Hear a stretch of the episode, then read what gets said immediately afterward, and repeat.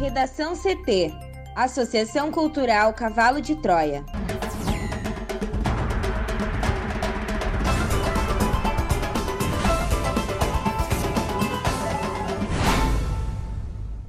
Olá, eu sou Amanda Hammermiller. E eu sou Thaís Uchoa.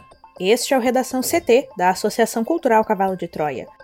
Hoje é terça-feira, dia 14 de dezembro de 2021. Polícia Federal intima Bolsonaro a depor sobre vazamento de inquérito sigiloso que investiga ataque ao TSE. Petrobras reduz preço da gasolina para distribuidoras. Além da saúde, CGU, Polícia Rodoviária Federal e Instituto Federal do Paraná confirmaram a invasão por grupo hacker.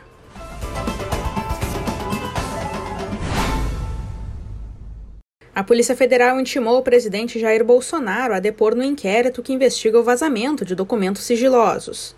Em 4 de agosto, Bolsonaro divulgou nas redes sociais a íntegra de um inquérito da Polícia Federal que apura suposto ataque ao sistema interno do Tribunal Superior Eleitoral em 2018 e que, conforme o próprio tribunal, não representou qualquer risco às eleições. À época, o ministro do Supremo Tribunal Federal, Alexandre de Moraes, determinou a abertura do inquérito para investigar o vazamento das informações que são sigilosas. A decisão atendeu a um pedido feito pelo próprio TSE. Moraes também determinou a remoção dos links disponibilizados por Bolsonaro com a íntegra da investigação e o afastamento do delegado da PF que era responsável por esse inquérito. Na transmissão que aconteceu em agosto, Bolsonaro e o deputado federal Felipe Barros, do PSL do Paraná, divulgaram o conteúdo do inquérito da PF sobre o suposto ataque aos sistemas do Tribunal Superior Eleitoral. As informações da apuração foram distorcidas pelos dois e tratadas como definitivas, mesmo sem a conclusão do inquérito inquérito pela polícia. Em seguida, Jair Bolsonaro publicou em rede social a íntegra do inquérito que até então estava em sigilo. Horas depois da transmissão, o TSE divulgou resposta para esclarecer que o acesso indevido aos sistemas da corte não representou qualquer risco à integridade das eleições de 2018. Isso porque, explicou o tribunal, o código-fonte dos programas utilizados passa por sucessivas verificações e testes, aptos a identificar qualquer alteração ou manipulação e que nada de anormal ocorreu. O inquérito ainda não foi concluído pela PF. Por lei, o servidor público tem a obrigação de proteger informações sigilosas.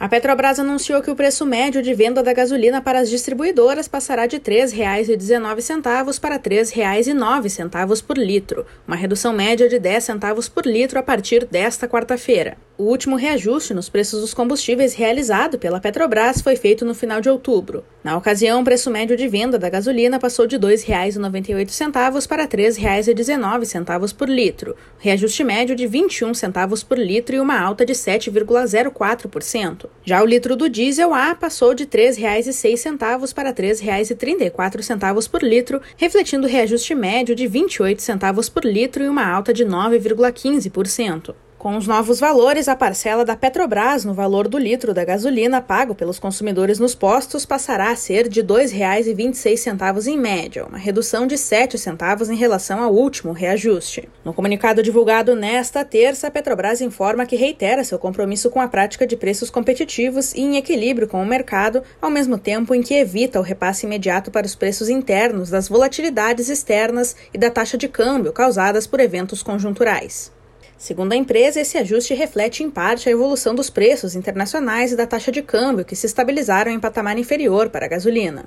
No acumulado do ano, os combustíveis subiram mais de 40%. No caso do etanol, a alta chegou a quase 70%. Já a gasolina subiu 50% em 12 meses. O ataque que tirou do ar diversos serviços do Ministério da Saúde, incluindo o Conect SUS e Sistema de Registro de Casos Leves de Covid-19, e aplicação de doses de vacina contra a doença também chegou à Controladoria Geral da União, à Polícia Rodoviária Federal e ao Instituto Federal do Paraná. Ontem, o ministro da Saúde, Marcelo Queiroga, anunciou um segundo ataque e o Gabinete de Segurança Institucional da Presidência da República confirmou em nota que mais de um órgão havia sido afetado, sem especificar quantos. Disse ainda que o Centro de Prevenção, Tratamento e Resposta a Incidentes Cibernéticos emitiu um alerta sobre o ataque. O alerta, publicado no sábado e atualizado pela última vez no fim da tarde de ontem, afirma que alguns casos de intrusão têm ocorrido com o uso de perfis legítimos de administrador, o que dispensa ao atacante ações para escalar privilégios. Em nota, a PRF confirmou que o Sistema Eletrônico de Informações segue fora do ar e que equipes de técnicos da PRF estão trabalhando ininterruptamente para restaurar seus sistemas através dos backups, necessitando ainda de um prazo de 48 horas.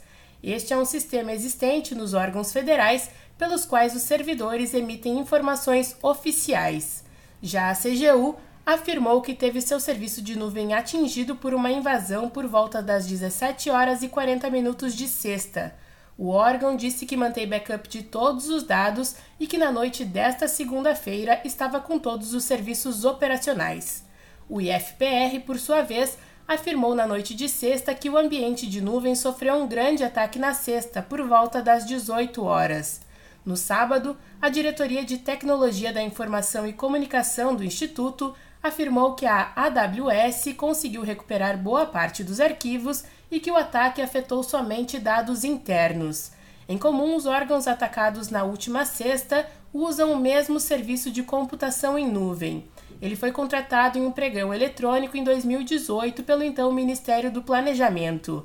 A vencedora foi a empresa Primesis, uma subsidiária da Embratel. Segundo a Embratel, cada órgão é responsável pela administração do ambiente de nuvem, ou seja, a empresa faz o papel de mediadora entre o órgão público e o serviço privado oferecido, nesse caso pela AWS, serviço de número da empresa americana Amazon. Este foi o Redação CT, que é publicado de segunda a sexta, no início da tarde. Para não perder nenhuma edição, siga o podcast no seu aplicativo favorito ou acesse arroba Cavalo de Troia no Instagram e inscreva-se para receber no WhatsApp ou no Telegram. Uma ótima terça-feira!